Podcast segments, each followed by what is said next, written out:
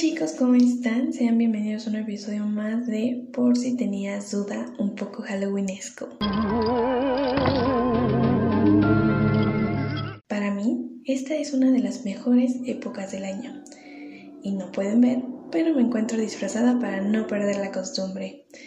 Tristemente, por cuestiones personales, Marianita no nos pudo acompañar en este episodio, pero desde aquí le mandamos un beso y un abrazo de oso. Te queremos mucho y no lo debes de olvidar. Los temas que tocaremos el día de hoy son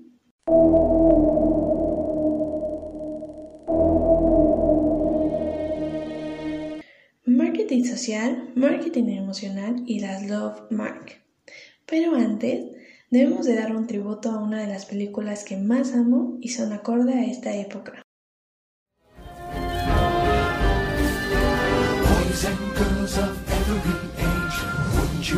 See something strange.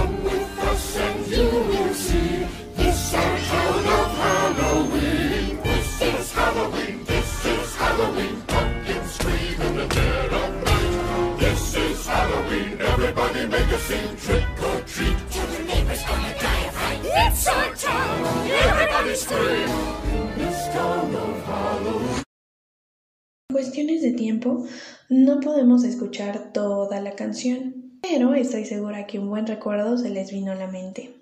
Por otro lado, es tiempo de hablar un poco de marketing, comenzando con la estrategia de marketing social.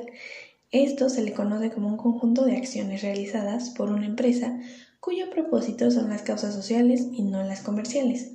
Un ejemplo que se me viene a la mente es de mi marca amada Colgate. Hace unos años realizó una campaña llamada Devolviendo Sonrisas, donde la publicidad se construye a través de rompecabezas donde hace falta una pieza.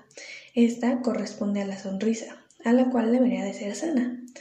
Esta campaña promueve la ayuda para lograr la sonrisa de un niño con labio lepurino.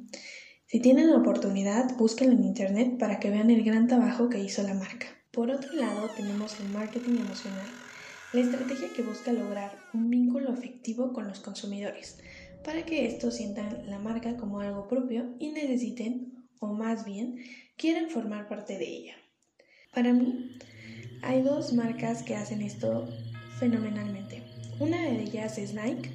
Durante varios semestres me he dado cuenta que cada campaña que saca me llega al corazón y sin importar cada cuánto la veo, siempre tengo la misma reacción.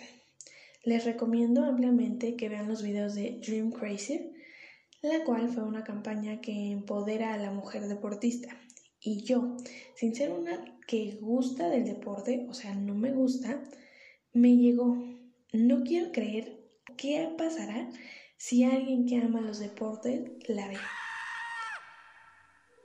Por otro lado, un video que realmente no puedo olvidar fue la marca de P&G con la campaña Strong, la cual fue hecha para todas esas mamás que acompañaban a sus hijos deportistas olímpicos desde chiquitos, a vivir su sueño, todo.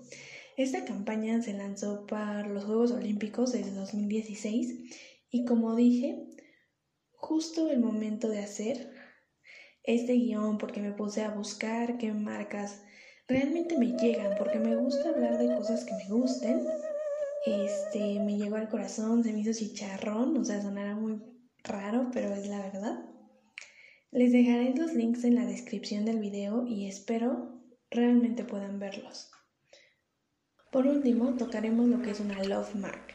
Esto se le acredita a las marcas que han logrado generar un gran nivel de confianza y compromiso en sus clientes. Para esto existen cuatro claves.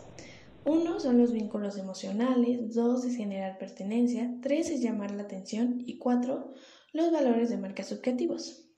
En pocas palabras, es a la marca que le tienes mucho, mucho amor, pero a la vez mucho respeto. Podemos tomar en cuenta como ejemplo Coca-Cola, que hay consumidores que donde no venden esta marca de refresco simplemente se van.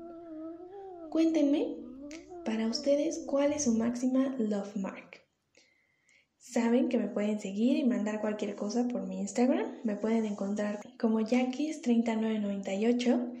Espero pasen un hermoso fin de semana largo porque recordemos que es puente. Sigan estando en casa, cuídense mucho y nos vemos en el próximo episodio.